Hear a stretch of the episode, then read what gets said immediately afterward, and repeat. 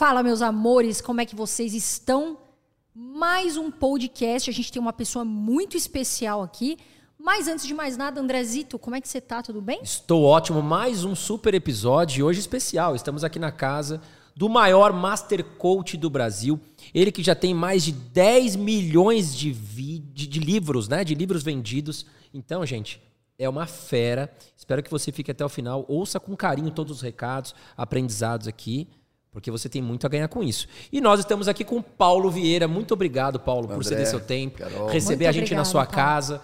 Uma casa maravilhosa, tem uma energia muito boa. Obrigado, Paulo. Almoçamos aqui, demos um pequeno Almoçamos trabalho para o Paulo, mas o Paulo, a esposa, enfim, foram muito receptivos com a gente, né, André? Maravilhosos. Paulo, obrigado. Se apresenta para quem. Possivelmente todo mundo já te conhece, mas quem não te conhece, né? Sou Paulo Vieira, sou coach, trabalho com inteligência emocional, sou escritor. Né? Na verdade, eu não sou nada disso, né? É o que eu faço. Eu faço coaching eu faço livros, eu faço trabalho de inteligência emocional. Quem eu sou? Eu sou o Paulo, Paulo Sérgio Vieira, esposa da Camila, pai da Júlia, do Mateus, do Daniel. Sou um cara que é apaixonado por Deus, temente a Ele. E é isso, e apaixonado por pessoas também. Legal. Você sabia, ó, falando aqui, ó, Paulo está com o livro deles, mais de 69 semanas com o poder da autorresponsabilidade mais vendidos pelo ranking da Veja. Já faz 69 cento, semanas. Acho 169. 169, perdão, Paulo. E é o autor mais vendido por quatro anos consecutivos. E olha, para quem investe também, né, Paulo, é muito importante trabalhar a questão da mentalidade. Nós vamos falar sobre isso, né? Porque hoje o investidor, independente se ele está iniciando ou se ele já é experiente, ele vai passar por situações que o trabalho mental dele é muito importante, né, Carol? Exatamente. Então nós vamos dar algumas dicas, alguns insights aqui que é muito importante para qualquer pessoa na vida, seja ela investidor ou não, está começando, é jovem ou velha, né? Sim.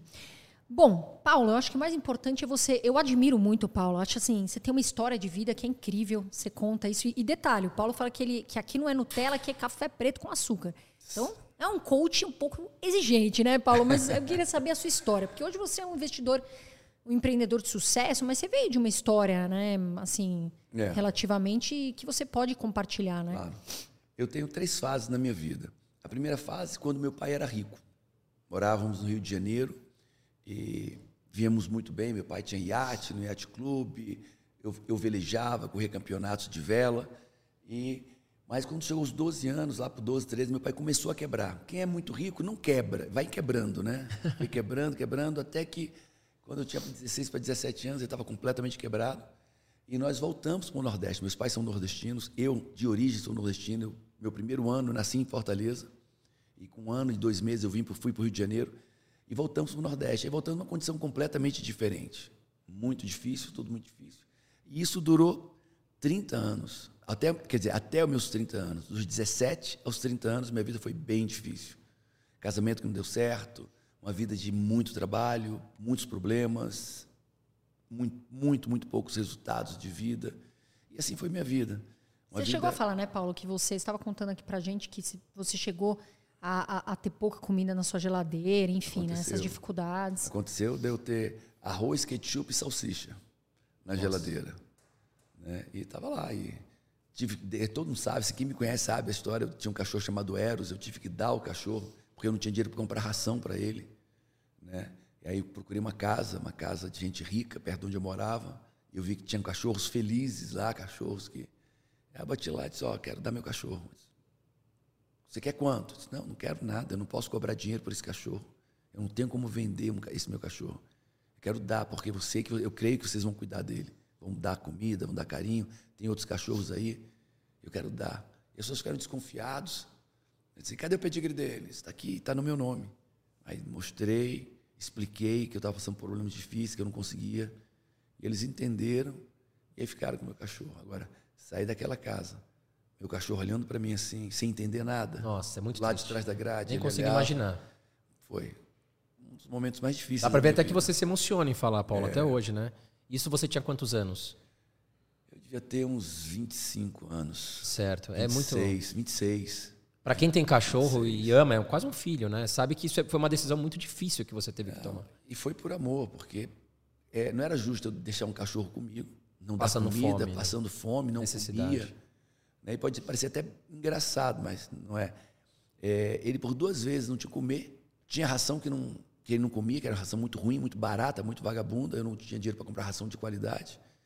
E ele comendo sapo. Meu Deus. E aí Tadinho. passou mal e aí nesse último vez que ele, no segundo sapo que ele comeu e passou mal, eu disse, cara, chega, chega de ver meu cachorro desse jeito. Era, o nome dele era Eros da Coroa Imperial. E isso com certeza trouxe muito aprendizado e força para você, né, Paulo? Para se tornar a pessoa que você é hoje. Trouxe né? para saber o que, é que eu nunca mais vou viver na minha vida. Para você não querer voltar, né? Então, com mais. certeza. Mas legal, a gente tem muita coisa para conversar com o Paulo aqui. É, nossa, tem muito assunto para a gente debater. Antes, Paulo, só queria falar do nosso patrocinador aqui, te pedir licença um pouquinho. Claro. Bom, o nosso patrocinador é a Toro Investimentos, patrocinando o nosso canal já faz muito tempo, desde o início com a gente. A Toro Investimentos, que é a corretora no Brasil que eu invisto, que a Carol investe. Taxa zero para você investir no Brasil. Então você tem fundos imobiliários com taxa zero, ações com taxa zero. E se você investir Abre sua conta, tá aqui embaixo o link. Também tem o QR Code aqui na tela. Se você abrir sua conta e investir, que seja cinco reais, nós vamos te dar dois presentes, né, Carol? Abre a conta, criatura. O link tá aqui. Abre a conta. Colocou cinco reais, dez reais, porque tem que abrir e ativar. Você vai ganhar duas planilhas de graça. Organização financeira e de rebalanceamento. Modéstia à parte, para mim, é a melhor planilha do mercado de rebalanceamento de carteira. André, eu queria falar o seguinte. Paulo, você já imaginava, mesmo com essas dificuldades, que você chegaria onde você está hoje? Porque muitas pessoas desistem no caminho. Ah, eu não, eu não tenho como, ah, sempre tem uma desculpa. Você já tinha essa, essa, essa sensação de que você chegaria ou você em algum momento pensou em desistir no caminho? Olha, é, é... desistir é para quem tem o que comer. Só desiste quem tem o que comer. Quem não tem comer não tem como desistir. Né? Eu vejo gente com dinheiro sendo sustentado por uma pessoa ou outra, ah, vou desistir. Claro, tenho que comer, tenho onde morar. Quando você não tem o que comer, não tem onde morar, não dá para desistir. Desistir é se matar, né? E então, nunca pensei em desistir. Agora, pensar que eu chegaria onde eu cheguei, nunca. Nem nos meus sonhos mais ousados, mas é sempre assim. É, é, eu estava lá embaixo, mas eu sonhava com algo bem melhor. Aí cresci, sonhava com algo bem melhor. Hoje eu estou aqui e eu sonho com algo extraordinariamente melhor. Então, eu não, não imaginava que chegaria aqui, mas eu sempre olhei para um patamar, para um nível acima, né? Nesse game da vida, quero passar de nível, vou passar de fase. Mas nunca pensei lá no, pass no passado. Meu, quando eu escrevi meu primeiro livro, assim, com todo amor, todo respeito, meus familiares se, se juntaram para proibir que eu escrevia, para eu impedir que eu publicasse o livro. Quem é você para publicar um livro? Quem é você? O que você sabe da vida? Você não sabe nada. Te agora, desanimando, né? Agora, mas não foi por mal. É porque não era ninguém mesmo. Eu, né, eu tinha estava começando minha carreira, estava começando minha carreira profissional de, de coach, de consultor de empresas. Tinha 30 anos e 30 e pouquinhos. E aí escrevi meu primeiro livro e tal. E aí, quando vou publicar, quem é você? Você não é ninguém para publicar um livro. Mas, de fato, ele, o que, que você sabe para publicar um livro? E aí eu pensei, cara, tem três anos que eu estou dando treinamento, tem impactado muitas pessoas, tem transformado empresas. É isso aqui que eu vou fazer. E vou fazer. Mesmo minha família não acreditando. Eles queriam meu, meu bem, eu acho. Está entendendo? Mas, então, é, é, nem minha família acreditava em mim. Mas você chegou a pensar em desistir, Paulo? Chegou a passar isso na sua cabeça? O livro? De começar, de, de, da sua família que estava ali te bloqueando, te desanimando? Não. Quando eles falaram isso, graças a Deus fizeram uma pergunta de coach, né? Quem é você para escrever um livro? Eu vou responder essa pergunta. Tudo bem que eu cheguei. Eu respondi, cara, eu sou um, eu sou um treinador. Eu tenho impactado empresas inteiras, tenho feito empresas crescerem bastante, extraordinariamente. Então eu sou um consultor de empresas que tem feito empresas crescerem extraordinariamente. Então eu posso escrever o um livro. Mas chorei muito, chorei dois, por 20, 48 horas, eu não dormi e li, reli o livro inteiro, melhorando o livro inteiro. Eu não joguei fora o que eles falaram. Eu não, assim, não é problema deles, era problema meu. Minha família está falando, eu devo olhar, considerar, vai que tem algo a melhorar. E de fato tinha. E eu passei 48 horas refazendo, melhorando o livro, melhorando, não dormi.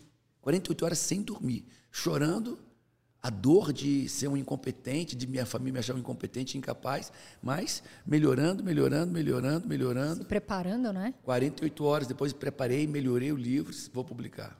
Agora, Paulo, se você tivesse alguém que pudesse ter te dado um conselho lá atrás, no início da sua carreira, qual conselho você gostaria de ter ouvido? Eu não me arrependo de muitas coisas, né? É, porque eu aprendi tanto com os meus erros. O que eu me, me arrependo, um, foi ter lutado na força do braço. Lutei demais, me cansei demais, me machuquei demais. Foi pesado demais.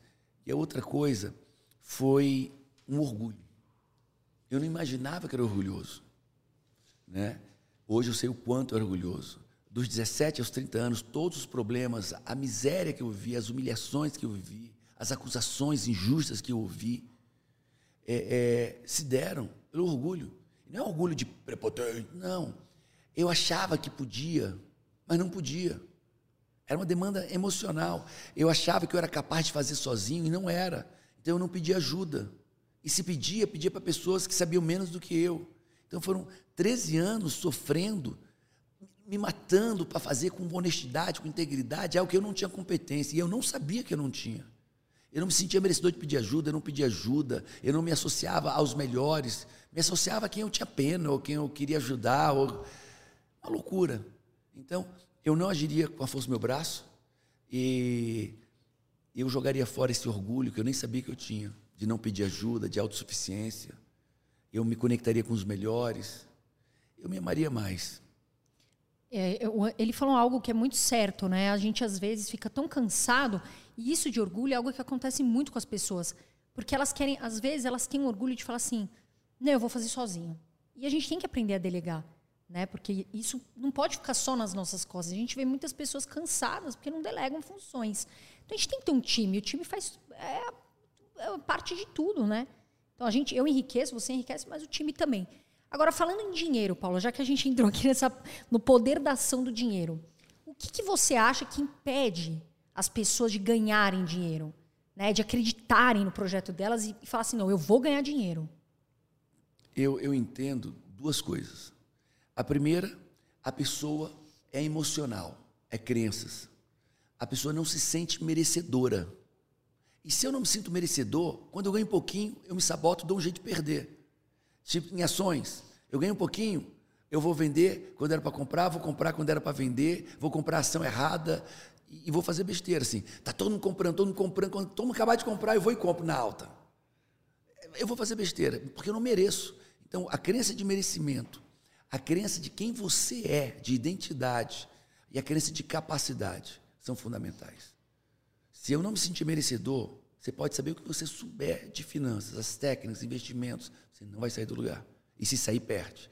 Se você não se sentir rico e próspero o suficiente, identidade de prosperidade, eu sou próspero, eu sou. Você também não vai tomar as decisões certas, não vai se associar às pessoas certas, vai pedir conselho, em vez de pedir conselho para você, vai pedir conselho para um doidinho que não sabe nada, está na internet falando besteira, mentindo, dizendo que tem ações, copiando que tem.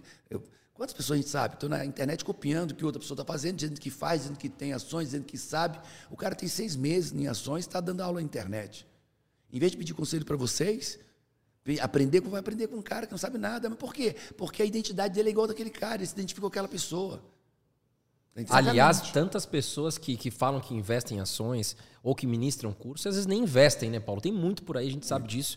E é um perigo, porque se o cara não coloca nem o dinheiro dele ali no, no mercado financeiro, não, não, não, trabalha no dia a dia ali, não tem ações para ele, vai querer ensinar alguém a investir, é um perigo muito grande. É como um coach que se diz coach, mas não faz coach. Exatamente. Como é, é que o cara é coach e não faz coach? Como é que ele é coach e não, não tem uma formação profissional em coach? Ele fala para você fazer, mas ele também não é. faz, ou ele não tem a experiência para aquilo. É complicado.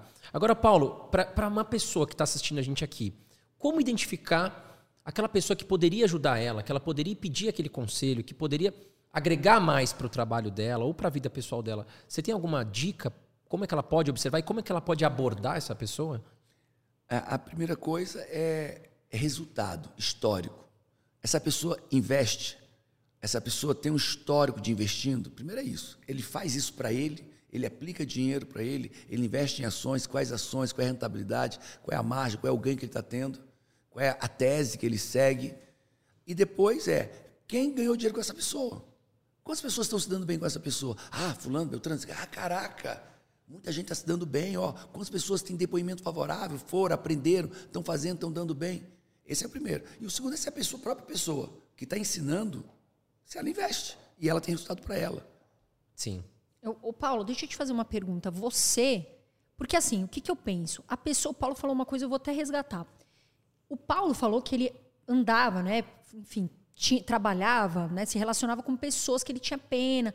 E a gente vê muito isso. Às vezes as pessoas têm medo ou elas se sentem frustradas de andar com pessoas ricas, né? Com pessoas que têm essa, essa mentalidade rica.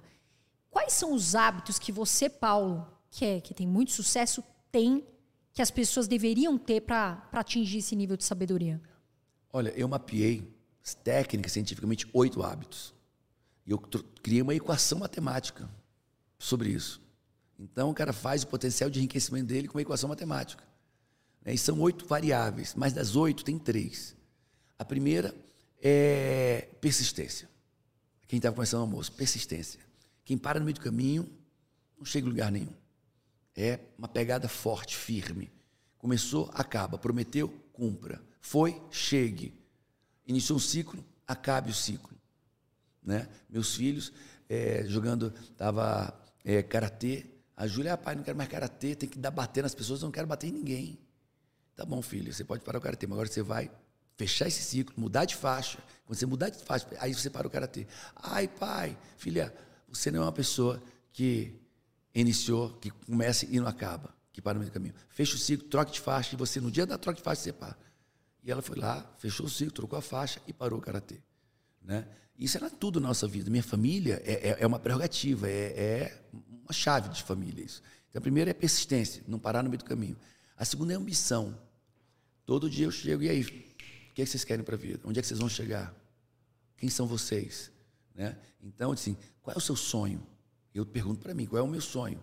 Uma vez, uns cinco anos, seis, sete anos atrás, a Camila chegou assim, nós temos nossos murais da vida extraordinária, as imagens do que nós queremos. E nessa época a gente estava em um apartamento de 220 metros quadrados, quatro vagas, piscina de raia. Puxa, era um luxo para a gente na época, né? Sim. 220 metros quadrados e tal. E aí ela chegou assim, ai amor, eu não vou fazer um mural esse ano não, dos nossos sonhos. Eu disse, por quê? Parece que eu estou sendo ingrata com Deus. Estou sendo ingrata, eu já tenho, nós temos tanto, muito mais do que a gente imaginou. Aí eu fui, eu disse, faz sentido. Faz sentido. Faz sentido. Aí eu fui orar, fui ler a Bíblia, fui pensar, fui refletir. Uma semana depois eu cheguei para ela e disse, amor, não existe equilíbrio. Ou você está crescendo, ou você está caindo. Eu não quero cair mais. Então vamos crescer. E eu disse, dois, a gente doa quantos por cento que a gente ganha? Ela disse 20, 22%. E se nós dobrarmos? A gente dobra o que a gente doa. E se nós multiplicar por 10? A gente vai multiplicar por 10 o que a gente doa. Então vamos continuar ganhando.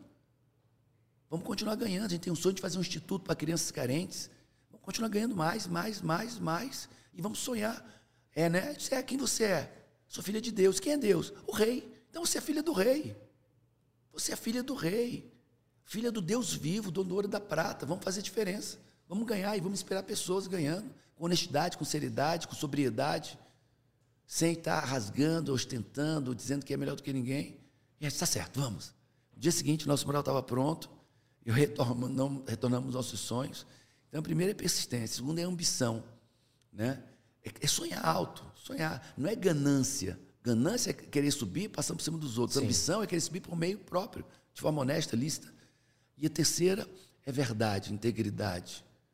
São três coisas que eu ensino meus filhos. A minha filha, de 18, ela participa do método CIS falando disso, dessas Ela é super carinhosa, a gente viu, né, a Júlia? Júlia. Ela é super carinhosa com o pai, é muito bonito de ver isso, né? Você vê que é, o Paulo e a família são muito simples, eles tratam as pessoas, então isso faz toda a diferença. Agora, Paulo, eu vi você falando numa palestra muito sobre felicidade. E aí você até fala, né? O que é ser feliz para você? E eu queria te perguntar agora, o que é ser feliz para você? Ser feliz é é você amar o próximo como a si mesmo. Feliz para mim não é o dinheiro, não é a, a posição. Ser feliz é você amar o próximo e se amar. Porque quando você ama o próximo e se ama, tudo dá certo. Imagina, eu amo meus filhos e me amo. Então é uma relação saudável.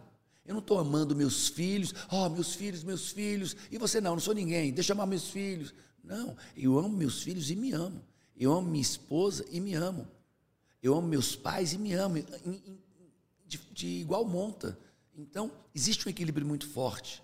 E quando nós nos amamos, e amamos ao próximo intensa, intensamente, a vida dá certo. Eu creio que a vida dá certo. Na Bíblia, a Bíblia diz assim: é, amarás ao teu Deus sobre todas as coisas e ao próximo a ti mesmo, e tudo te irá bem. Aí diz assim: e a Bíblia é desnecessária. Se você fizer isso, você não precisa mais da Bíblia.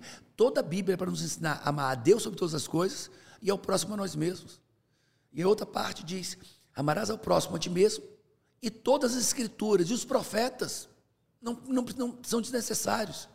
Então toda a Bíblia é para nos ensinar a amar o próximo a nós mesmos. Quem conseguir fazer isso vai ficar rico monetariamente, vai dar certo, vai ser feliz, vai ser próspero. É, tudo funciona. Paulo, falando um pouquinho agora sobre a situação das famílias brasileiras, 80% dos brasileiros estão endividados. O que, que, você acha? Por que, que isso acontece aqui no Brasil? Falando até sobre mentalidade, por que, que o brasileiro está tão endividado? Olha, são tantos motivos, são tantos motivos. É... A, a, no Brasil, meio que existe um negócio de. Pronto, vamos falar financeiramente, começar financeiramente. Nos Estados Unidos é make money. O cara faz, vou fazer dinheiro. I will make money, eu vou fazer dinheiro. I will make money. Eu vou fazer dinheiro. No Brasil é eu vou ganhar dinheiro. Ganhar é algo passivo, você vai me dar dinheiro. Mérito? Não, vou ganhar dinheiro. Existe isso, o brasileiro quer receber dinheiro. O brasileiro quer receber uma cesta básica. O brasileiro quer receber uma ajuda. O brasileiro quer trabalhar pouco e ganhar muito. É a mentalidade brasileira que tem que mudar. Nós temos que introduzir uma mentalidade empreendedora, uma mentalidade de produção de riqueza. No Brasil, existe uma luta, o lucro é ruim. É um. Dá licença, posso falar? Pode, claro. É um estúpido. É um estúpido cognitivo e emocional, provavelmente, quem disse que lucro é ruim. É com lucro que nós abrimos mais empresas. É com lucro que nós depositamos o lucro no banco, que o banco empresta dinheiro para outra pessoa investir em montar outro negócio, dar mais emprego. Se eu não tenho lucro, eu não pago imposto. Então, o lucro nos Estados Unidos, eu vejo isso, é algo celebrado. As pessoas aplaudem uma empresa que lucra, um empresário bem-sucedido. No Brasil é quase um criminoso. Melhorou agora, nos últimos três anos, dois anos, melhorou muito. Em quatro anos, melhorou isso. Eu, uma vez eu estava saindo, ainda morava em Fortaleza, aí eu estava no meu carro, que ninguém sabia qual era o carro, e uma gola polo, que não tinha marca. Aí eu estou numa live ali, e o cara é playboy, burguês, empresário. É, você é um empresário.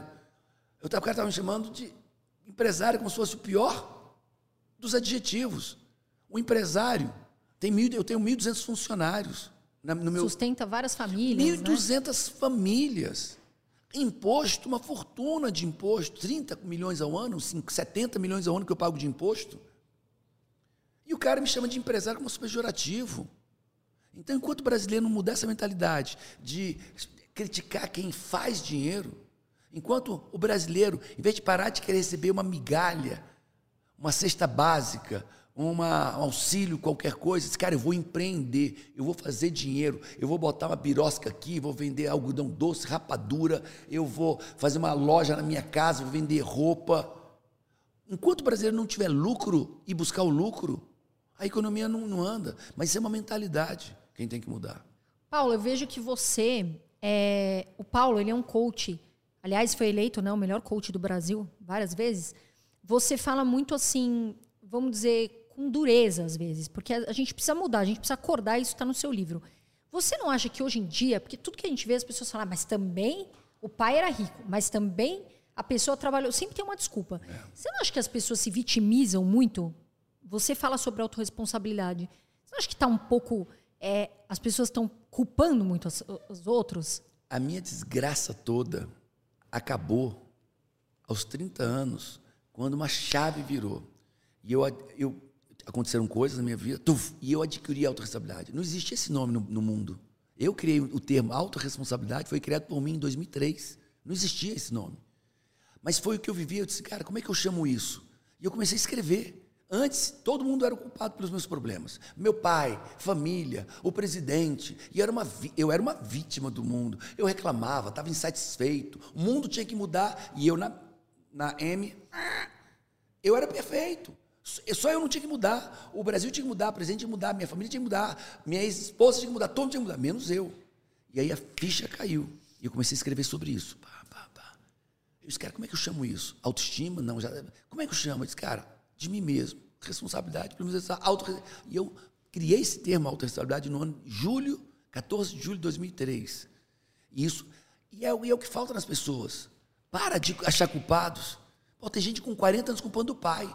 Porque o meu, eu sou assim, porque o meu pai fez isso, fez isso. Cara, vai culpar teu pai com 70 anos e não vai fazer nada. E o problema do teu pai, da, da tua vida do teu pai, ah, é porque o presidente, vai culpar o presidente até quando? Vai culpar as pessoas até quando? Tirando a responsabilidade de si. Para de mimimi, para de vitimização, para de mentira, para de historinha boba. Quando a pessoa conseguir perder uma corrida sem culpar ninguém, ele vence a próxima. É, eu vejo que o Paulo fala muito sobre essa questão também de influência das pessoas. Inclusive, eu vi o Paulo citando numa palestra né, na, internet que na sua equipe as pessoas têm que ter gratidão, né, não podem reclamar. Então, isso faz parte, né, Paulo? Você ter as, as, as influências boas. Você não acha que isso é um hábito de quem é, é rico, de quem pensa né, na, na Tudo começa na mente. Tudo começa nas emoções.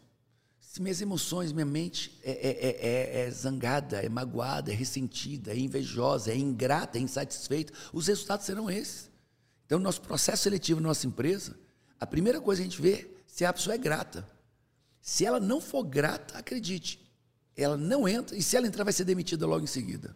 Paulo, a gente vê muito, os brasileiros, é, é muito comum a gente receber esse tipo de, de, de mensagem de que ele está endividado ou porque ele não consegue sair daquela situação porque ele tem quatro filhos, está muito ocupado, não consegue tempo. E aí vira e fala assim: para vocês é fácil, né? Você não tem filho, ou para você é fácil, você é filho de rico.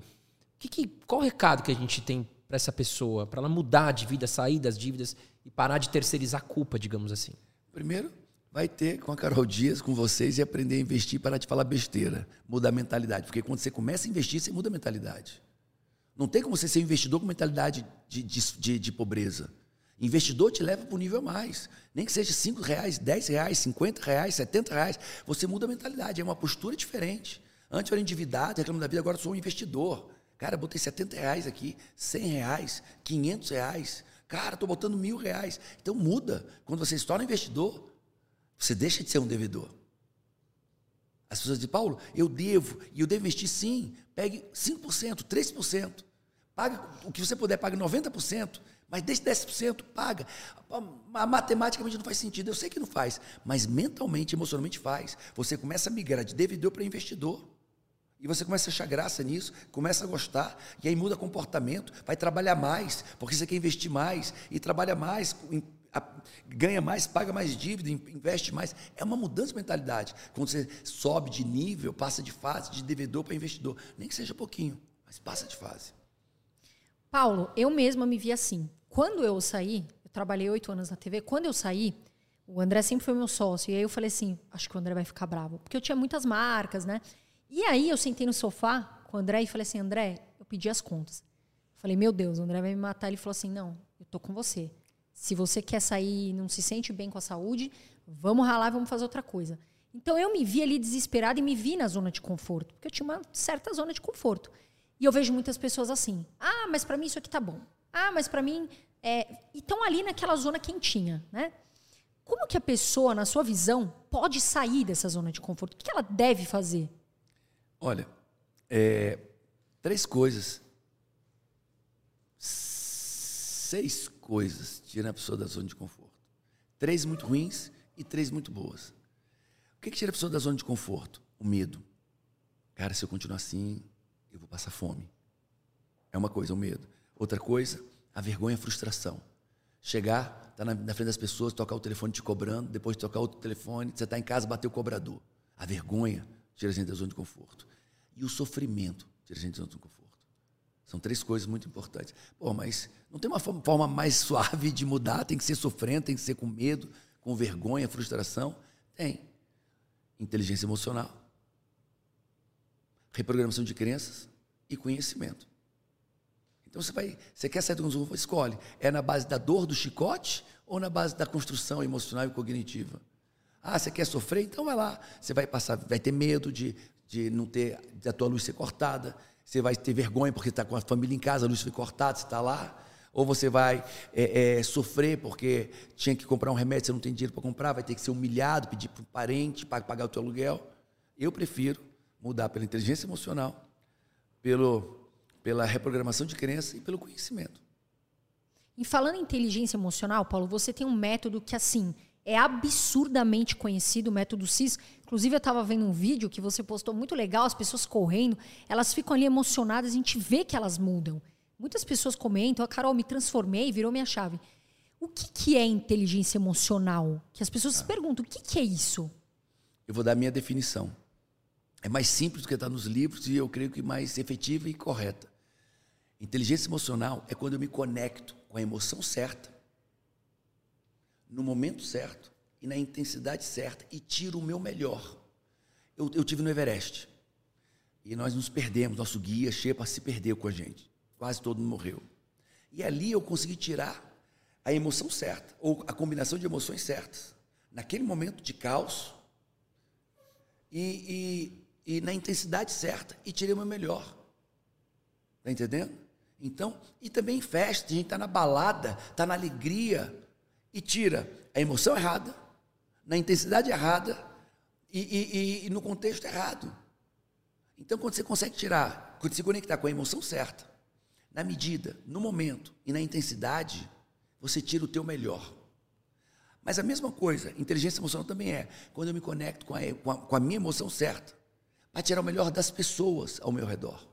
Então, isso é sucesso. Se eu consigo tirar o meu melhor e tirar o melhor das pessoas, porque eu usei as, as emoções certas. Olha, olha a pandemia. Quantas pessoas morreram de, de depressão, infarto? O medo era tão exorbitante, insuportável, pessoas entraram em depressão, morreram, acabaram o casamento. A gente viu o suicídio carro, aumentar muito, suicídio. né? Suicídio. Por quê? A emoção, o medo era a emoção certa? Era. No momento de pandêmico, era. Mas essa intensidade de medo era, era o correto? Não, era, era medo demais, desnecessário. Outras pessoas morreram porque não tiveram medo nenhum. Estava na pandemia, emoção certa, medo. Intensidade, intensidade que me dê precaução. E, e, e o contexto, tá pandêmico. E o cara não teve medo nenhum. Não, não vou usar máscara, vou para todo canto. Teve, morreu. Quando eu consigo usar a emoção certa, na intensidade certa, no momento certo, eu tiro o meu melhor. E tiro o melhor das pessoas. Jogue todo o dinheiro fora, mas me dê inteligência emocional. Agora, me dê todo o dinheiro do mundo e me tire a inteligência emocional, vai ser Se as caos. emoções não estão controladas, né? A pessoa, de repente, o que a gente vê, né? Pessoas ganhando na loteria e perdendo tudo, né? Exatamente. Até queria te perguntar isso, Paulo. Tô vendo aqui, na casa do Paulo tem algumas camisas autografadas, né? Inclusive uma do Lucas Moura, que eu sou muito fã dele. A gente vê muito jogador de futebol que ganha muito dinheiro no curto prazo e até ganhadores de loteria, como a Carol citou, perderem tudo, Paulo. Por que, que isso acontece? Porque ele continua pobre crenças de pobreza. Ele tem dinheiro fora dele, mas dentro dele ele continua aquele menino lá do subúrbio, lá da comunidade carente, e ele continua pobre. A mentalidade é pobre, ele se vê pobre. E as crenças são profecias autorrealizáveis. Ele vai dar um jeito ao longo do tempo de perder tudo. Cantores, artistas, jogadores, a gente vê isso. E vê na cara, na fala, na conversa, no olhar. Se ele não reprogramar a crença dele, é questão de tempo ele perder e se tornar igual à sua crença. Agora, Paulo, o que, que eu acho? Que as pessoas que têm certo, não só dinheiro, mas que têm prosperidade no geral, elas têm hábitos. E isso serve muito de, de lição de casa para as pessoas que querem aprender. Quais são os seus principais hábitos? Olha, eu vou dizer um. Se fizer esse um, o resto fica fácil. É fazer o que tem que ser feito. Mais nada. Mesmo que você não goste, às vezes, né? Tem que cumprir aquela parte só, ali, né? Um jogador de futebol, ele joga domingo e quarta-feira quando dá certo. Quando não está no banco. Mas ele treina quando? Segunda, quarta, quinta, sexta, sábado. Concentra sexta, sábado, domingo. Ele gosta de concentrar? Ficar longe da família? Não. não. Ele gosta de ficar treinando musculação, fisioterapia, gel, gelo. Não, ele gosta de jogar bola. Mas para jogar bola duas vezes, de 90 minutos, ele treina a semana toda. E eu tenho certeza que ele gosta mesmo é jogar bola, não é treinar. Mas não é nunca jogar bola se não treinar antes. A disciplina, a né? Às vezes ele tem que fazer o que não gosta, mas faz parte. Eu tenho certeza que você, Paulo, também já teve, né? Tem momentos que você fala, não, eu tenho que fazer isso aqui. Tem muita coisa que eu faço sem gostar. Hoje, hoje muito menos que no passado. Tem muita coisa que eu faço e não gosto. Muita. E faz parte da vida, né? Paulo, é, falando até. A gente estava conversando aqui nos bastidores e você me confidenciou que ganhou muito dinheiro na pandemia. Né? E com certeza tem algo a ver com a mentalidade que você trabalhou todos esses anos. Você até me falou que já tinha previsto que poderia aparecer uma crise, né? E, e, eu queria que você contasse um pouco sobre essa questão. Como é que você previu isso e como é que você conseguiu ganhar tanto dinheiro onde o mercado, né, enfim, 99% das pessoas estavam com muito medo do que fazer ali? É, eu, eu cria que teria uma crise. Quando as commodities sobem demais e as commodities estavam muito altas, a Vale do Rio Doce estourando, com os preços estourados como nunca tiveram, nosso frango, nossa carne, é, grãos, o mundo todo assim. E sempre que aconteceu isso, houve uma, houve uma micropandemia, a, a, a bovina, aviária, do porco, suína, sempre tinha alguma coisa, um conflito. Só que estava estourado demais. E aí, não sei se isso veio de Deus, se isso veio de mim. Eu passei o ano 2019 inteiro nos meus eventos. Eu tenho várias gravações do Método CIS e outros dizendo que ia ter uma grande crise econômica. E eu acreditei nisso. E eu já sou líquido e me tornei mais líquido.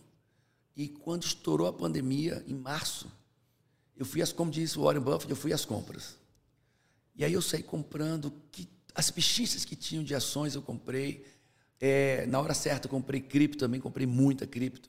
E comprei muitas terras, comprei muita coisa. E foi à medida que os preços iam caindo, eu ia fazendo lotes semanais, ia comprando e comprei muita coisa. Que legal. Líquido, me tornei líquido na, antes de, no começo da pandemia. E, e, aí saí comprando, fui às compras, terrenos, imóveis e, ações, muitas ações, cripto. Aí, na hora certa, fui vendendo e aumentou. Eu não sei agora como é que está agora, mas na época, 40%, 50% do meu patrimônio aumentou durante em um ano e meio. O que eu tinha, não o que eu coloquei a mais, o que eu tinha aumentou 40%, 50%. Que legal. Você teve coragem também, né, né Paulo? É, o que, que te levou? Mental, a questão mental. O que, que falou? Putz, agora é a hora de investir. Eu sei que nós vamos superar essa pandemia. É, é, é... Não é o fim do mundo, né? Porque muita gente estava achando que era o fim do mundo. Né? É, eu acreditava que não era o fim do mundo. E eu fiz assim, bem pulverizado. Eu fiz tudo muito. Ações, vários tipos de ações, várias, Diversificou. muitos produtos, muito, muito, muito diversificado. E, é, eu não estava preocupado com curto prazo. Eu estava olhando para 10 anos. Veio rápido. Mas eu estava preparado para, como eu estava líquido, estava preparado para viver, esperar 10 anos para isso reverter. Florescer. E então, olha que importante. Rápido. O Paulo falou duas coisas muito importantes. Você ter caixa para momentos de oportunidade e também ter paciência, porque o investimento não é do dia para a noite. Né? A gente vê muitas pessoas, Paulo, que vêm para a Bolsa de Valores esperando ficar rico do dia para a noite. Não tem a paciência. Investiu num bom ativo, mas é. o cara se livra porque não tem a paciência. Eu apostei, né? Eu vi as ações despencando quando foi, foi fevereiro. Foi ali abril, né? Mais ou menos. Fevereiro, março de 2020 é, começou a despencar tudo. Começou a despencar e eu fiquei olhando que eu acreditava que isso iria acontecer. E eu fiquei olhando, eu tenho, eu tenho um consultor, tá? Eu não faço nada só. Eu, eu me julgo incompetente fazer nada só. Eu, eu, tenho até a ideia, eu tenho uma visão, mas. Mas você que apertou o gatilho, né, Paulo? Foi. Na minha esposa pirou. O que, que você está fazendo? É, é, porque na hora da baixa, fica aí a lição de casa, né? A gente tem que ser esperto na hora que está na baixa, porque depois que é. sobe, aí o brasileiro vê o verdinho e se anima. Não. É. Na hora do vermelho, quem é corajoso, quem está ali estudando o mercado e diversifica, tá tranquilo. Agora sim, Paulo, é, e o Paulo até fala uma frase que ele fala: enriquecimento não é um acontecimento, é uma jornada. É. E entra muito com isso de paciência. Agora, Paulo, você fala muito sobre sucesso. O que, que é sucesso para você? Sucesso é sinônimo de felicidade. não acredito que ninguém possa ter sucesso se não for feliz. E se é feliz, tem sucesso. Sucesso é, é você fazer diferença no mundo e fazer diferença na sua própria vida. Sucesso é a tua vida ter um sentido, um significado e dar significado à vida de outras pessoas. Legal. É. Paulo, falando sobre empreendimento. É, a maioria das empresas no Brasil elas quebram, né? elas fecham as portas antes de dois anos. Na sua opinião, por que, que isso acontece? É muito simples para mim. É o que eu creio, né? É, eu pergunto às pessoas: você pilotaria uma moto, uma Kawasaki 1.100 cilindradas? Montaria nela, seria pilotando? Não. Você montaria numa moto de 700 cilindradas sem nunca ter pilotado? Não. Numa 350 cilindradas? Claro que não. E uma 250? Não. Então por que você toca um negócio sem nunca ter tocado nada antes, sem aprender? Assim, vou abrir uma loja, vou abrir, né? E sem ter um planejamento. Né? Por que, que você vai investir sozinho se você, não, se você nunca investiu? Então eu tenho que aprender, eu tenho que me, me, colocar, eu tenho que chamar pessoas que saibam mais do que eu, eu tenho que sentar no banco lá, aprender e, e me associar, me colocar com pessoas, fazer perguntas, começar a testar, começar devagarzinho. Aí eu monto um negócio pequeno, está dando certo, vou ampliando, e vou aprendendo, e vou crescendo, e vou ampliando. Aí o cara chega, nunca tocou negócio, e vai tocar um negócio só. Cara não sabe de marketing, o cara não sabe de vendas, o cara não sabe de a parte tributária, o cara não sabe nada de nada. Não é porque você é uma costureira que você está pronto para montar uma confecção. Costureira está pronta para costurar. Um empresário, um empreendedor está pronto para tocar a confecção. Costureira não toca confecção, a não ser que ela se torne uma empresária, uma empreendedora. E são coisas completamente diferentes. Um médico, ah, para não pensar que é uma coisa subalterna, né? Não, um médico. O médico sabe medicar. O médico tradicionalmente não sabe tocar uma clínica, um hospital. E se ele quiser fazer, ele vai ter que aprender. São coisas diferentes. Então, as pessoas querem fazer sem ter aprendido. Elas querem fazer sem se preparar. 99% dá com os burros na água e vai fracassar. E muitas pessoas, inclusive, culpam o governo, porque a culpa é do governo, uma empresa fechou porque o governo está em crise. Só que existem ferramentas para estudo, inclusive o Sebrae, Paulo, é, tem muitos cursos interessantes para quem está nos assistindo. O Sebrae tem muito curso gratuito, que é uma ferramenta do governo, que ensina, inclusive tem um curso muito interessante chamado Empretec. Eu fiz há uns cinco anos atrás fantástico que ele te ensina a abrir uma empresa do início. E, inclusive, você fica uma semana ali estudando o tempo todo. Você sai de lá com uma boa noção do que é ter uma empresa. Então, não é algo tão difícil, né? É só procurar, aprender, estudar. Né, Paulo? Eu vou falar aqui, é, na minha fé, nós temos uma fala, dai honra a quem tem honra. Isso é um princípio de prosperidade. Eu vou dar honra ao, ao Sebrae. Aos 30 anos, uma das coisas que fez aquela grande virada de chave, aquela grande metanoia, foi um Empretec na minha vida. Ah, você fez o Empretec Fiz também? Empretec eu, eu adorei esse curso, anos e mudou, mudou a minha mentalidade, virou uma chave. Me conectou a uma, uma versão minha que eu não estava conectado. Tá? Então, é, é, eu saí de um empresário ruim, fracassado, mas bem fracassado. 13 anos de empresário que só fracassou. Imagina, fracassar 13 anos seguidos. E no Empretec foi uma chave que virou na minha vida poderosíssima. Paulo, uma das coisas que eu vejo muito, não, não só eu, nós todos, são as pessoas falarem: eu quero, se você perguntar, eu quero ter dinheiro, eu quero ter liberdade financeira, eu quero ter independência financeira, mas elas têm que ter um plano, justamente o que você fala, que é muito conhecido no seu livro, plano de ação. Que, que você acha que a pessoa tem, quais são os principais passos que ela tem que ter para, de fato, ter um plano de ação e começar a agir, né? Primeiro, ela precisa saber aonde ela está. Ela tem que ter consciência. Como é que está a tua vida? o quão incompetente você é financeiramente, o quão competente você tem sido é, profissionalmente. Quanto é que você tem de dívida? Quanto é que você tem de patrimônio? Quanto é que tá... Traz verdade. As pessoas não querem ver a verdade, elas querem ir para o sucesso sem contemplar aonde estão. É uma jornada do ponto A ao ponto B. Mas ela não sabe qual é o ponto A. Como é que ela chega no ponto B? Então, primeiro é clareza, isso é coaching, é clareza do estado atual. Depois, clareza de onde ela quer chegar nesse, nesse período. Eu quero ter um salário de 10 mil, 5 mil, 20 mil, 50 mil. Eu quero ter tantos, tantos reais aplicados, eu quero essa renda. Ok, eu sei onde eu estou, eu sei onde eu quero chegar. Isso é condição sine qua non do sucesso. Uma clareza de onde eu estou e de onde eu quero chegar. O segundo passo, aí sim, o terceiro passo, o plano de ação. O que é que eu vou fazer, como eu vou fazer, quando eu vou fazer, que recursos eu tenho, que recursos eu não tenho para sair do ponto A, chegar no ponto B.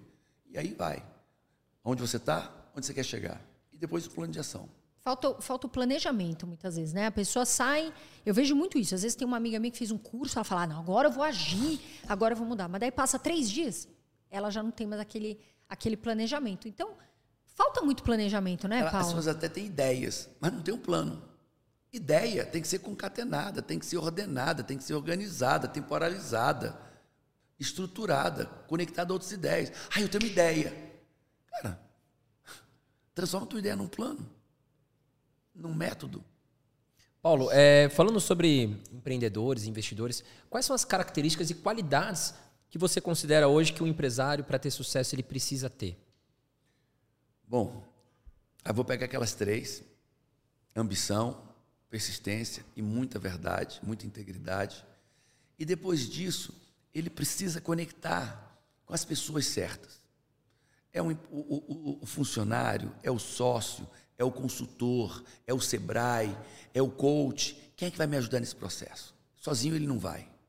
É um sócio, como vocês dois, como eu e a Camila. Onde é que eu estaria se não fosse a Camila? Empresarialmente falando, não estaria em canto nenhum. A empresa explodiu depois que ela veio trabalhar comigo. Está entendendo? Explodiu. Que ela, depois que ela entrou, nós dobramos de tamanho ano após ano. Durante 10 anos seguidos, nós dobramos de tamanho. Pá, pá, pá, pá, pá. Né? Então, é, é, então, você precisa estar é, tá nos lugares certos, com as pessoas certas. Você precisa contratar, se associar, pedir conselhos. Né? E você precisa saber onde você quer chegar. E, e aí, aquela história, vou dar uma dica aqui que talvez seja muito importante para quem está nos vendo. O que, que eu vi ao longo da minha vida? São 24 anos fazendo coach. 60, 70% com empresários. Aquelas pessoas que olhavam para a sua empresa como meio de subsistência, ou para a sua carreira como meio de subsistência, nunca saíram do lugar. A minha empresa é para pagar minhas contas, minha empresa é para pagar o colégio de menino, minha empresa é para pagar minha casa, minha cerveja. Nunca saíram do lugar. Os homens e mulheres que eu vi explodirem, era assim: a minha empresa é um meio de viver um propósito. Minha empresa é um meio de fazer diferença na vida das pessoas. A minha empresa é um meio de chegar é, em lugares extremamente, em lugares extraordinários e lá mudar o mundo. Pessoas que olhavam a empresa como um propósito grandioso, essas cresceram. As pessoas olhavam sua empresa, sua carreira, como uma fonte de subsistência, pagar conta, farmácia, nunca saíram. Então, olhe para a sua empresa como uma forma de mudar o mundo, de realizar seu propósito, de realizar sua missão de vida. Isso que o Paulo falou faz todo sentido. Por quê? Quando eu trabalhava na TV, eu tinha fama, eu tinha dinheiro, eu estava num, num, momento ali que eu era vista, mas eu tinha tudo, mas eu não tinha nada. Ao mesmo tempo, eu não era feliz. E aí um dia eu fui numa, né, tava passando com uma terapeuta, ela falou assim, Carol, você tem dinheiro, você tem fama, você é bonita, mas você não tem o principal que é propósito. Sua vida já não tem mais significado. E aí eu percebi que ela tinha toda a razão. Então eu tinha fama, eu tinha dinheiro, eu tinha tudo, mas será que esse tudo envolve só dinheiro, envolve só essa questão de você ter fama. Porque as pessoas falam, ah, é rico, tem fama, é bonito. Cuidado, pessoal, às vezes não é, não é só isso. Tem que ter um propósito, tem que ter um sentido é. para você estar tá aqui. Paulo, você fala muito de fé, né? O Paulo é cristão, dá para ver que ele coloca né, essas, isso muito claramente. Qual a importância da fé na sua vida, nos seus projetos, enfim? Tá. Primeiro, vamos falar o espiritual. Eu creio num Deus Todo-Poderoso. E eu creio que eu não vim do macaco. Eu creio que eu vim de Deus. Assim, tem gente que assim, ah, eu vim da evolução, a ameba que virou não sei o quê, que virou um anfíbio, que virou, virou um peixe, que virou um anfíbio, que virou um réptil, que virou uma ave, que virou uma pessoa. Aí que virou um macaco, que do macaco eu virei um do macaco. É uma teoria, teoria da evolução, e eu respeito. Mas outra também é a teoria da criação. Tem que ser respeitado, porque ambas são teorias. Eu, eu acredito que eu sou a imagem e semelhança de Deus. Tem gente que é a imagem do macaco, eu preciso ser a imagem de Deus. E eu respeito. Então, como é que é você ser, é, você ser a imagem do macaco, originado do macaco e ser originado de Deus? Muda a autoestima? Muda. E, e aí vai. É, é, então, espiritualmente, eu creio que eu sou filho de um Deus poderoso, Deus do ouro e da prata. Espiritualmente, eu oro, pá. Isso é uma coisa espiritual, mas tem uma emocional também. Eu estou lá lendo a Bíblia e vem uma parte diz assim: tudo posso naquele que me fortalece. Ops, tudo posso naquele que fortalece. Aí vai. Aí outra parte diz: você é mais que vencedor. Aí diz: o inimigo vai matar, roubar e destruir, mas Jesus veio para me dar vida e vida em abundância. Aí vai outra: quando você está fraco é que você é forte. Aí tem outra: Deus te cobre sobre as, sobre as suas asas. Cairão dez mil à minha direita, mil à minha direita, dez mil à minha esquerda, e nada será atingido. Cara, emocionalmente, a, as suas crenças, você. É, olha, estou tirando o espiritual de lado, estou tirando o sobrenatural de Deus de lado. Eu já vivi coisas sobrenaturais. Eu já vi gente sendo curada de câncer. Eu já botei mão em pessoas, minha mão queimou, e a pessoa foi curada de um câncer terminal. Eu posso dar o nome dela aqui, para as pessoas averiguarem se eu estou falando a verdade. Eu já tive um joelho, 12 anos, que eu não conseguia dobrar o joelho, não, não corria, não dava rápido. E um maluco nos Estados Unidos, um missionário, botou um. E eu fiquei curado. No dia seguinte eu estava correndo. Mas não estou falando de sobrenatural que eu já vivi demais no sobrenatural e vivo. Eu estou falando só na doutrina emocional do processo, de fortalecimento das crenças.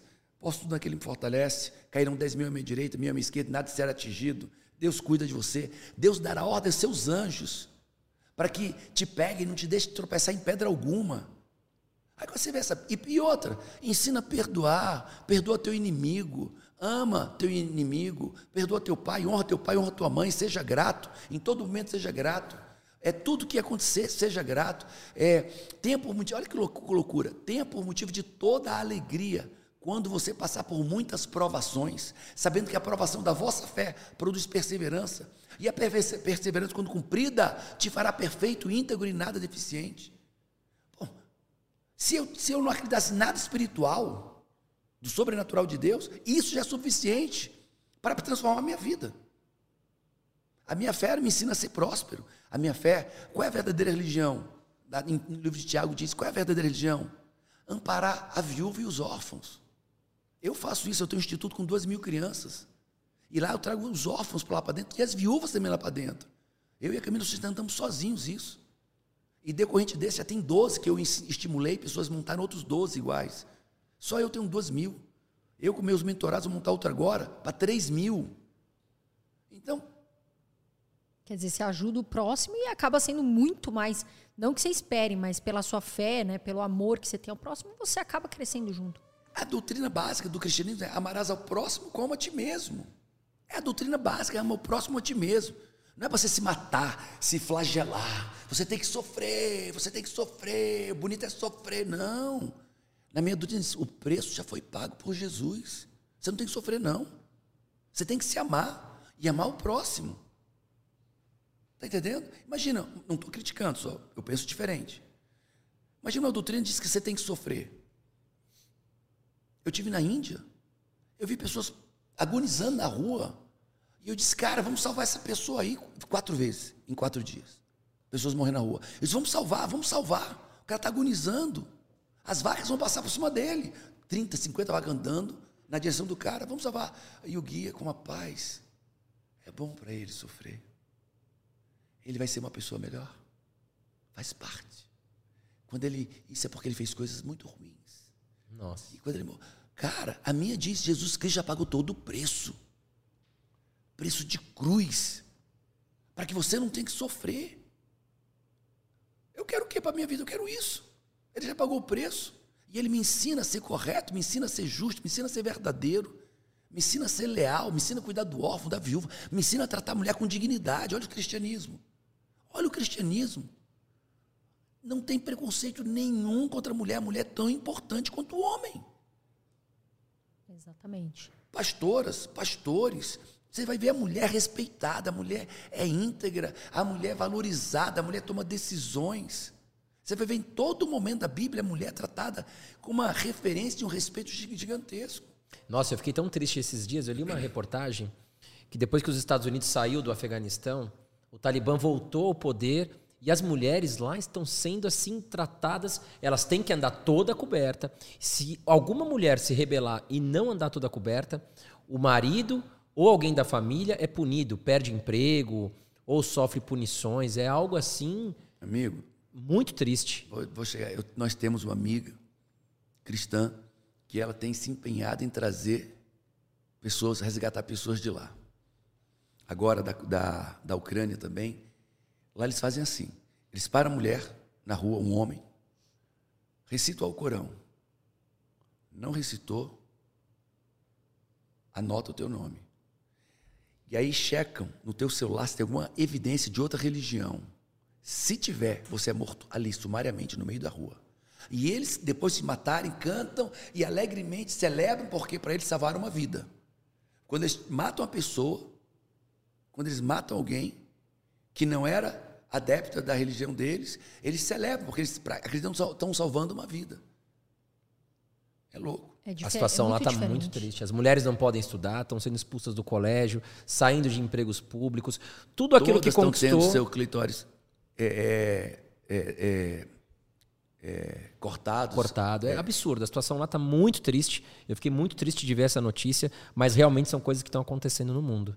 eu, eu até ia falar algo que, que eu me veio na cabeça que, é, que é assim, eu vejo muito nas pessoas mudando totalmente o assunto e que eu vejo muito mesmo é o medo da escassez. Esse medo, porque tem vários medos, medo da doença, medo de morrer, enfim, mas eu vejo muita gente tem medo da escassez. Ah, eu, eu e normalmente são pessoas que ficaram ricas. E não querem. Aí você vê aquela pessoa trabalhando, trabalhando, porque ela tem medo de ficar pobre. Como a pessoa pode, Paulo, não ter esse medo? Por que, que ela tem medo da escassez? É, é, é porque ela é escassa. A escassez é uma mentalidade, é um padrão mental, um padrão emocional que diz que para alguém ganhar, outra pessoa tem que perder. A abundância que diz na Bíblia cristã, né, é eu ganho, você ganha e você ganha. Essa é uma mentalidade abundante. Vamos fazer negócio, todos nós vamos ganhar. Na mentalidade de escassez é alguém ganha e alguém perde. Então a pessoa está sempre num relacionamento assim. Se alguém ganha, alguém perde. Ai, será que eu vou perder? E ela tem medo, porque ela sabe que alguém ganha e alguém perde. Se ela é esperta, ela diz, ah, eu vou ganhar, ele vai perder. Mas se ela não se considera esperta, competente, capaz, ele ganha e ele está sempre preocupado porque ele acha que vai perder. Porque a crença de identidade é ruim, a crença de capacidade é ruim, merecimento é ruim. Autoestima, né? Muitas Mas vezes. isso é uma mentalidade. É uma mentalidade que nos ensinam. Né? E a gente precisa, não vai ter gente rica e feliz com escassez. Por exemplo, quando uma pessoa está aqui e quer passar a perna do outro, por quê? Porque ele acredita que alguém ganha, numa relação alguém ganha, alguém perde. Pô, já que alguém perde, eu vou passar a perna do cara para ele perder ou ganhar. Por que, que pessoas fazem negociações tão cruéis e injustas? Porque alguém ganha, alguém perde. Então eu vou fazer uma bem, bem, bem cruel e eu ganho e ele perde. Mas a, a abundância de Deus e da estrutura emocional diz: amar o próximo como a si mesmo. Dá para eu ganhar e você ganhar, e todos nós podemos ganhar. Mais Paulo. uma vez a verdade, né? Verdade. Seja verdadeiro, né? Paulo, pegando o gancho de muita coisa que a gente falou aqui, o que é ser rico para você? Monetariamente, ou. No geral, o que é uma geral. pessoa rica hoje? Eu vou falar primeiro monetariamente. É, eu digo para as pessoas, elas se assustam às vezes, né? Eu digo assim, e vou dizer para você, está preparado? Se você chegar para mim, eu tenho um carro, eu tenho uma casa quitada, ainda tenho é, um, um flat. Aí eu te pergunto, e você tem dinheiro líquido? Não, não tenho. Então você é um pobre com um carro, uma casa e um flat. Chegou uma pessoa para mim, hoje, ele é meu mentorado, é multi, multi, multimilionário. Antigamente era multi, multi endividado. e ele chegou para mim, chegou assim, é, no método CIS. E eu disse, e você? Ele disse, cara, eu sou rico. Eu disse, por quê? Eu tenho duas Hilux, eu tenho duas fazendas, e eu tenho mais um apartamento e uma casa. E eu disse, e você tem dinheiro, espécie, liquidez? Não tenho. Então você é um pobre com dois, duas Hilux, com um apartamento, uma casa e duas fazendas. Se você não tem liquidez, você é pobre. Eu sei que é duro, é a minha, é a minha convicção. E eu vi isso acontecendo agora. Chegou na pandemia, não tinha liquidez, descobriu que era pobre. Saiu queimando tudo que tinha e outras pessoas saíram que tinham liquidez, saíram comprando tudo que você tinha. Então, quem não tem liquidez é pobre. E quando você passa a ter liquidez, existe uma mudança de mentalidade muito poderosa. O fato de você ter dinheiro muda, muda tudo dentro de você. Entra uma crença de riqueza. Você tem casa, é uma crença de posse. É uma crença de ter uma fazenda, uma crença de capacidade. Mas quando você tem dinheiro, é uma crença de identidade. Eu sou rico. Isso é questão é, financeira, né? Tem alguma outra questão que você Ah, quer? e na vida é de novo, eu vou voltar para aquele ponto. Quer ser rico? Rico, rico, rico. É quando você ama o próximo como a si mesmo. Porque tudo dá certo na tua vida. Se eu amo meus filhos muito, e eu amo muito, mas eu me amo também, me respeito também na relação, cara, eles vão crescer sabendo o que é, que é ser amar. Eles vão crescer sabendo honrar pai. Eles vão querer também aprender como eles vão tratar eles mesmos, como eles vão tratar a esposa, a namorada. Essa riqueza, a riqueza é humana. Olha, eu já vi- viajei para muitos lugares no mundo. Os melhores lugares não foram os mais bonitos. Os melhores lugares, as melhores viagens foram onde tinha as melhores pessoas comigo. Então o que faz diferença é gente. Não importa, você pode estar numa, num sítiozinho do Titio, aqui no interior de São Paulo. Cara, se tiver as pessoas certas, vai ser maravilhoso. Você pode estar em Dubai, tiver com as pessoas erradas, vai ser um inferno. Então, ser rico é estar com as pessoas certas, amando e sendo amado. Sendo abraçado. Porque foi o que o André. A gente comenta muito sobre isso, né, Sim. André? Às vezes você está num lugar que as pessoas são egoístas, que as pessoas estão. Porque tem muito rico de dinheiro que também só tem dinheiro. Que é escasso. né? E aí não trata bem as pessoas, de repente você não consegue ver a verdade ali, né? André? A gente comenta muito sobre isso e acontece. Então, isso que você falou, Paulo, é, é muito importante, porque às vezes a riqueza, ela não está só no bem material. Eu falo muito disso, porque a gente que eu já tive dinheiro, eu, já, né, eu ainda tenho, graças a Deus, né, tive uma mudança, uma ressignificação, mas a gente muitas vezes vê que a gente precisa estar com as pessoas certas.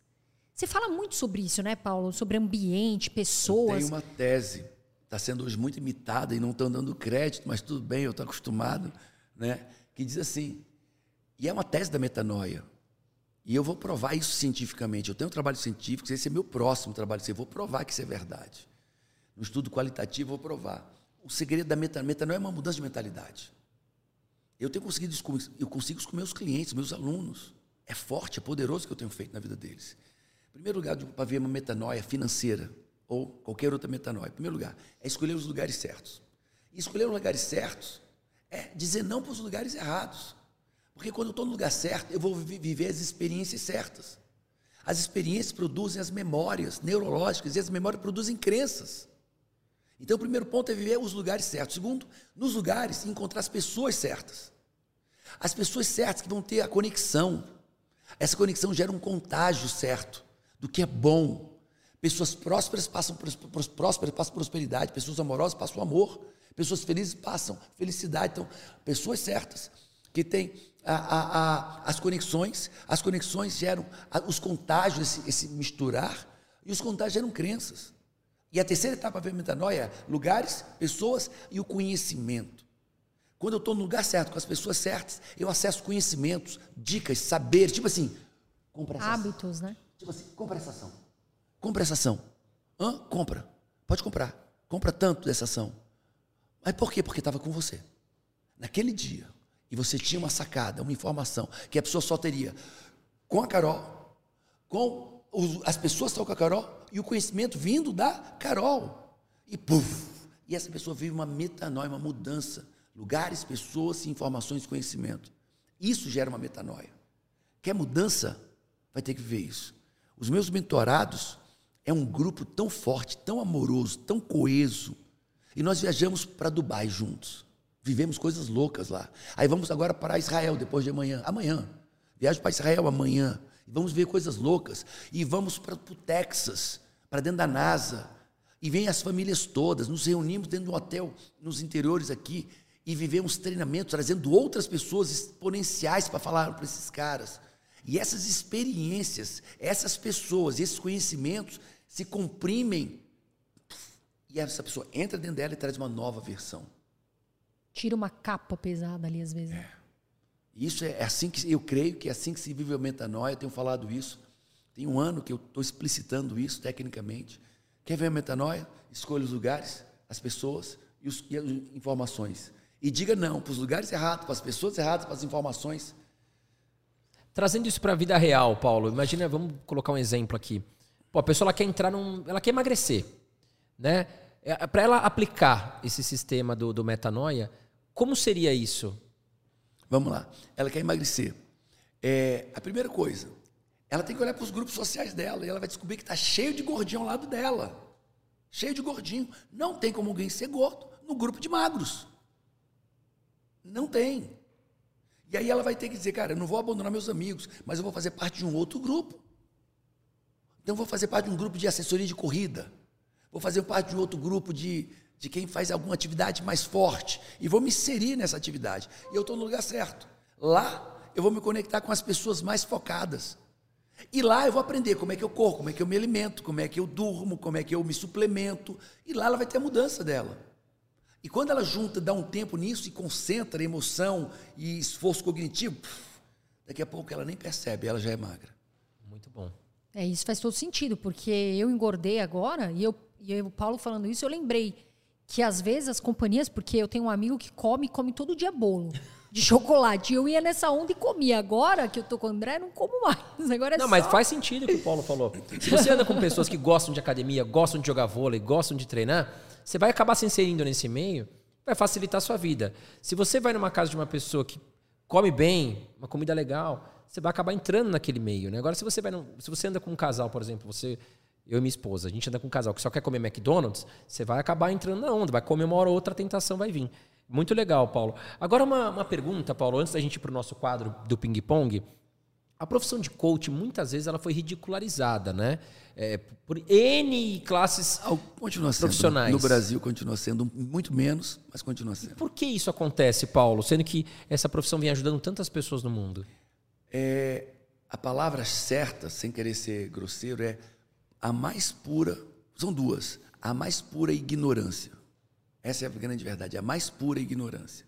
Eu, eu tenho um caso nos Estados Unidos, eu dou aula numa faculdade nos Estados Unidos, tenho um negócio nos Estados Unidos. Eu tô lá, eu sou recebido como herói.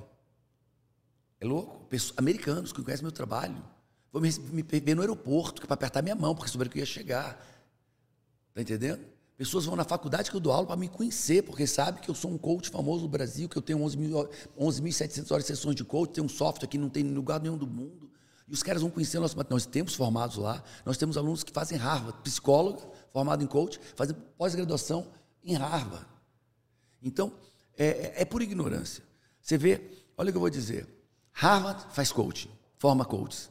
Yale forma coaches. Columbia forma coaches. É, Oxford, Cambridge forma coaches. Wharton, as facu a Ivy League, das principais faculdades dos Estados Unidos e do mundo, formam profissionais de coach dentro das suas dependências. E no Brasil, as pessoas ignoram isso. Né? Por quê? Porque o Brasil tem, tem raiva de quem se dá bem. O brasileiro menor, ele não gosta de quem está tendo sucesso. Ele não gosta de quem está. Rico é arrogante. Rico é arrogante, quem está ganhando dinheiro, fazendo dinheiro. Então existe um preconceito. Aí tem outras coisas mais, como reserva de mercado. O nosso mercado de desenvolvimento humano né, é, é muito. Existe uma. As pessoas no Brasil buscam reserva de mercado. Então, se não, só quem pode mexer nisso sou eu, nessa minha profissão. Ninguém mais pode mexer nas emoções humanas. Ninguém mais pode mexer no comportamento. O comportamento pertence à minha categoria profissional. Quem é você para mexer? E, não, e, aí foi uma reserva de mercado, espalham mentiras, e aí faz um caos. Né? Mas, na verdade, a pessoa chegou, só para vocês entenderem isso, chegou um rapaz lá na minha empresa, e candidato, estava sendo entrevistado por um diretor meu. E eu olhei para o rapaz, cara, eu leio as pessoas, né? Eu leio muito, eu olho para as pessoas, eu sei muito dela. Aí eu li o rapaz, eu vi frustração, eu vi raiva, eu vi intolerância. Passei uma vez, eu olhei de novo, aí eu bati, posso entrar? Eu sabia que era uma entrevista, e aí, amigo, tudo bem? Vai estar tá querendo trabalhar aqui? É, estou aqui trabalhando aqui.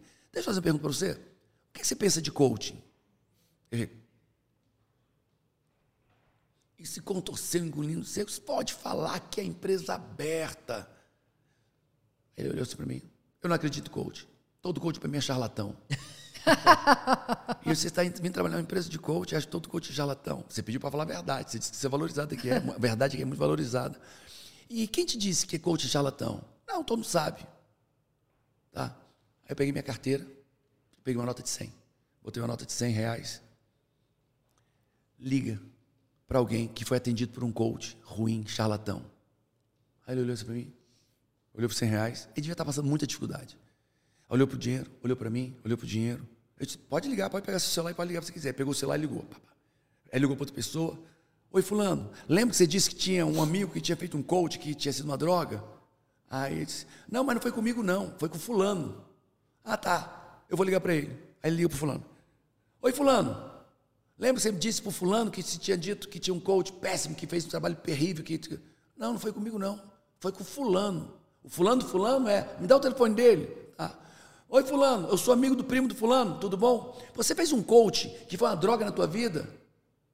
Aí ele disse, não, nem sei disso. Aí ele, no viva voz, olhou assim, eu disse aqui, ó, mais 100 reais. Se for o coach certo, procura, né? Procura, procura outro. E ele ligou para outra pessoa.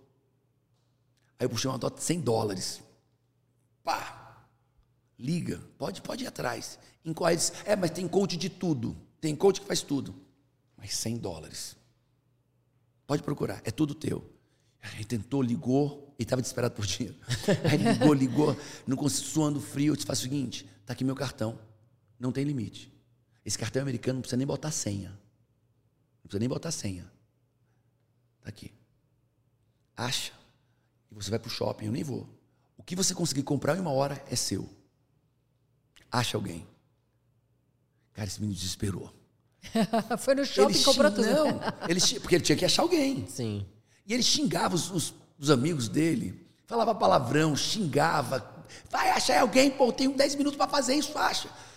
Cara, 10 minutos depois, eu disse, meu amigo, faz o seguinte, vai embora da minha empresa. É, tem que acreditar na empresa, né? Que tá... Você é um moleque. Hã? Você é um moleque. Moleque é quem fica repetindo o que nunca ouviu de ninguém. Você é um mentiroso moleque. Sai da minha empresa. Sai. Quando você for homem, volta, eu te recebo aqui. Quando você vê as coisas, falar do que você viu e comprovou, você é um homem, você volta. Por enquanto, você é um moleque. Vai embora. E um mentiroso. Sai da minha empresa. Eu sou duro às vezes. Não, é. O Não, Paulo, tá certo. o Tá Paulo, entendendo? o Paulo tem O cara fala mal de mim, porque eu sou coach. Fala mal E foi fazer o quê na profissão. sua empresa? Foi trabalhar numa empresa que ele não acredita. viu E fala do que ele nunca viu. Ele fala de um fulano que falou para o Beltrano, falou para o Cicrano. Foram mais de 15 minutos ele ligando para umas 30 pessoas. E não conseguia ninguém. E não conseguiu mostrar a ninguém que tenha vivido é, é, um coach ruim ou um coach de tudo. Claro que tem coach ruim. Existe um jogador de futebol ruim, existe um pedreiro ruim, existe um cabeleireiro ruim. Eu já fui advogado. Toda a profissão eu já fui enganado por um advogado, no pior momento da minha vida. Eu levei uma documentação para um advogado, indicado por um tio meu. E o cara não fez nada, não fez nada, não fez nada. O cara estava com meus documentos, eu precisando, cheio de problemas. Quando eu fui lá pegar meu documento, e eram os documentos originais, eu disse, não, eu quero um salário mínimo. Mas você não fez nada. Você não deu nenhum, nenhuma devolutiva, você disse nada. Meu amigo, meu tempo é ouro. Se você quer esse documento, me dê um salário. Eu não tinha nem o que comer. Então quer dizer que todo advogado é igual esse advogado? É uma, é- é uma irresponsabilidade. É uma irresponsabilidade.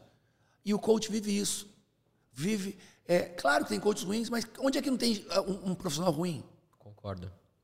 Então, porque alguém te falou que você vai repetir essa bobagem, Tem que saber analisar, né? É o mínimo. E voltando para o mundo dos investimentos aqui, Paulo. Nós estávamos conversando aqui nos bastidores, né? E você citou que ganhou muito dinheiro durante a pandemia. E aquela velha frase, cash is king, né? Quem tem dinheiro é rei. Porque na- nas crises a gente consegue comprar muita coisa barata, muito, muita empresa descontada, muito imóvel e ações. A gente viu aí muitas ações descontadas. Nós estávamos conversando isso durante a pandemia. Muitas ações caíram para valores absurdos. Eu queria que você citasse algumas ações, Paulo, que foram cases de sucesso aí que você comprou durante a pandemia e ganhou muito dinheiro. deixa eu ver se eu lembro. Marfrig, Azul, Via Varejo, Petro, ah, BR Foods, Minerva. Foram Boa. algumas das. Comprei na Baixa. Comprei uma na Baixa. É, você comentou via varejo, né? Via Varejo. Via Varejo estava muito. Caiu demais, assim. Bradesco, e depois foi né? um case que mais, um dos mais, que mais subiram. Via Varejo e Magazine Luiza subiram muito junto com as techs durante. Eu tive também Magazine Luiza, essa foi uma das primeiras que eu vendi. Certo. E tinha Arezo também. A Arezzo é uma companhia muito boa também. Bradesco. Acho que é a melhor empresa de varejo vestuário. E criptomoedas, Paulo? Nós estávamos conversando, você investe no, no ETF, né, no, É. no Hash. Também ganhou muito dinheiro com criptomoedas aí. Aí, amigo. Mas ganhei aqui foi que 2021 que o negócio 2020 para 2021 a gente teve. O Bitcoin disparou. Pronto. Foi absurdo. Ali eu comecei a comprar, comprar, comprar, comprar, enquanto ele estava subindo, e comprei muito. Aí quando teve, foi ter aquela primeira queda, não lembro quando foi, teve uma queda, foi em 2021 já. Foi lá para fevereiro, não, março, abril de 2021, cresceu em 2020, trondosamente, acho que foi abril de 2021, deu uma queda. Antes da queda, eu vendi. Nossa, Você, então comprou, você, você investe em Bitcoin, Paulo? Visto. Bitcoin, Ethereum, tem umas 10 moedas. São as maiores, né? E aí, eu- quando estava lá em cima, quando começou a cair, eu vendi tudo, aí comprei na baixa. Aí já cresceu de novo, já estou ganhando de novo. A importância que, a importância que o Paulo falou. Tem que ter dinheiro, tem que ter, que, que ter caixa, porque as oportunidades aparecem quando a gente menos espera. E a gente prega muito isso, sabe, Paulo? É, a- a- os investidores às vezes ficam ansiosos e querem sair comprando tudo que eles veem, principalmente dica de amigo. E aí eles esquecem de guardar aquele caixa. E quando vem uma bela de uma oportunidade, como nós tivemos na pandemia, você aproveitou, muitas pessoas não aproveitaram. Mas agora nós chegamos, Paulo, num quadro que chama Ping Pong, onde a Carol apresenta, ela vai te fazer algumas perguntas e você tem que escolher entre A ou B, você escolhe apenas uma opção. Nós vamos colocar o Paulo contra a parede aqui, tá certo? E esse quadro, Carol, é patrocinado pela Toro Investimentos, que patrocina o nosso podcast. que é a corretora que eu, Carol, invisto e confio, o André também. Gente, tá aqui na descrição, clica no link, comece a investir, criatura, abre sua conta gratuitamente. 5, 10 reais a gente quer que você cresça. E dá o like, dá o likezinho no nosso vídeo que fortalece, pessoal, pra gente passar essa entrevista incrível com o Paulo e vocês ficarem aqui com a gente, né, André? Com certeza. Vamos para o momento ping-pong, Carol. Vamos lá, Paulo. Aqui a gente, aqui a gente busca o peixe, viu? A gente te tranca aí na, aqui na sala e não deixa você sair. Vamos lá, assunto. Qual melhor, investir em ações ou empreendendo? A e B. Se puder escolher uma só. Investir empreendendo ou investir em ações? Cara, tá difícil porque eu não consigo me ver sem fazer os dois. Todo meu dinheiro, uma parte, eu reinvisto e empreendo, outra parte eu invisto em ações. É, tá- vocês estão me pegando. Ai, ai. Cuidar da vida financeira primeiro ou espiritual? Espiritual. Pior hábito, reclamar ou preguiça? Reclamar. Primeiro, pagar as dívidas ou investir? Pagar as dívidas e investindo um pouquinho. Comece como? Se prepare antes ou como você está? Comece se preparando. Empreender no Brasil, sim ou não? Sim, claro. Hábitos fazem parte do sucesso? O sucesso é feito dos hábitos certos. Investir no Brasil ou nos Estados Unidos? Aonde você conhece o mercado. Se é o Brasil, invista no Brasil. Só invista no Muito que você bom. entende e conhece. Paulo Muito Vieira bom. não foge da, da raia. A gente aqui, a gente gosta de pessoa que fala, faz. Paulo, eu queria te agradecer. Eu sou sua fã. Você, assim, tem muita sabedoria, tem uma parte, assim, de, da fé que eu admiro muito, família. E, além de tudo, de você estar aqui com a gente, com o seu tempo, que eu sei que você, né, recebendo a gente na sua casa, muito bem. Queria te agradecer por você estar aqui com a gente hoje e te desejar que, assim, Deus te abençoe imensamente sempre. Obrigado, Carol, André. Um prazer, uma honra estar com vocês aqui, aprender com vocês, compartilhar e poder juntar isso tudo e, e transmitir para as pessoas. Legal, Paulo. Muito obrigado. Gratidão. E mais um episódio dos Irmãos Dias Podcast se encerra agora. Espero que você tenha gostado. Não deixe, de- quer dizer, deixe o seu like aqui no vídeo, tá certo? E comenta aqui embaixo se você, o que, que você mais gostou da entrevista com o Paulo? O que, que mais tocou o seu coração? Comente aqui embaixo. Um beijo, pessoal. Sempre falo. Voa Brasil. Fiquem com Deus e até o próximo episódio.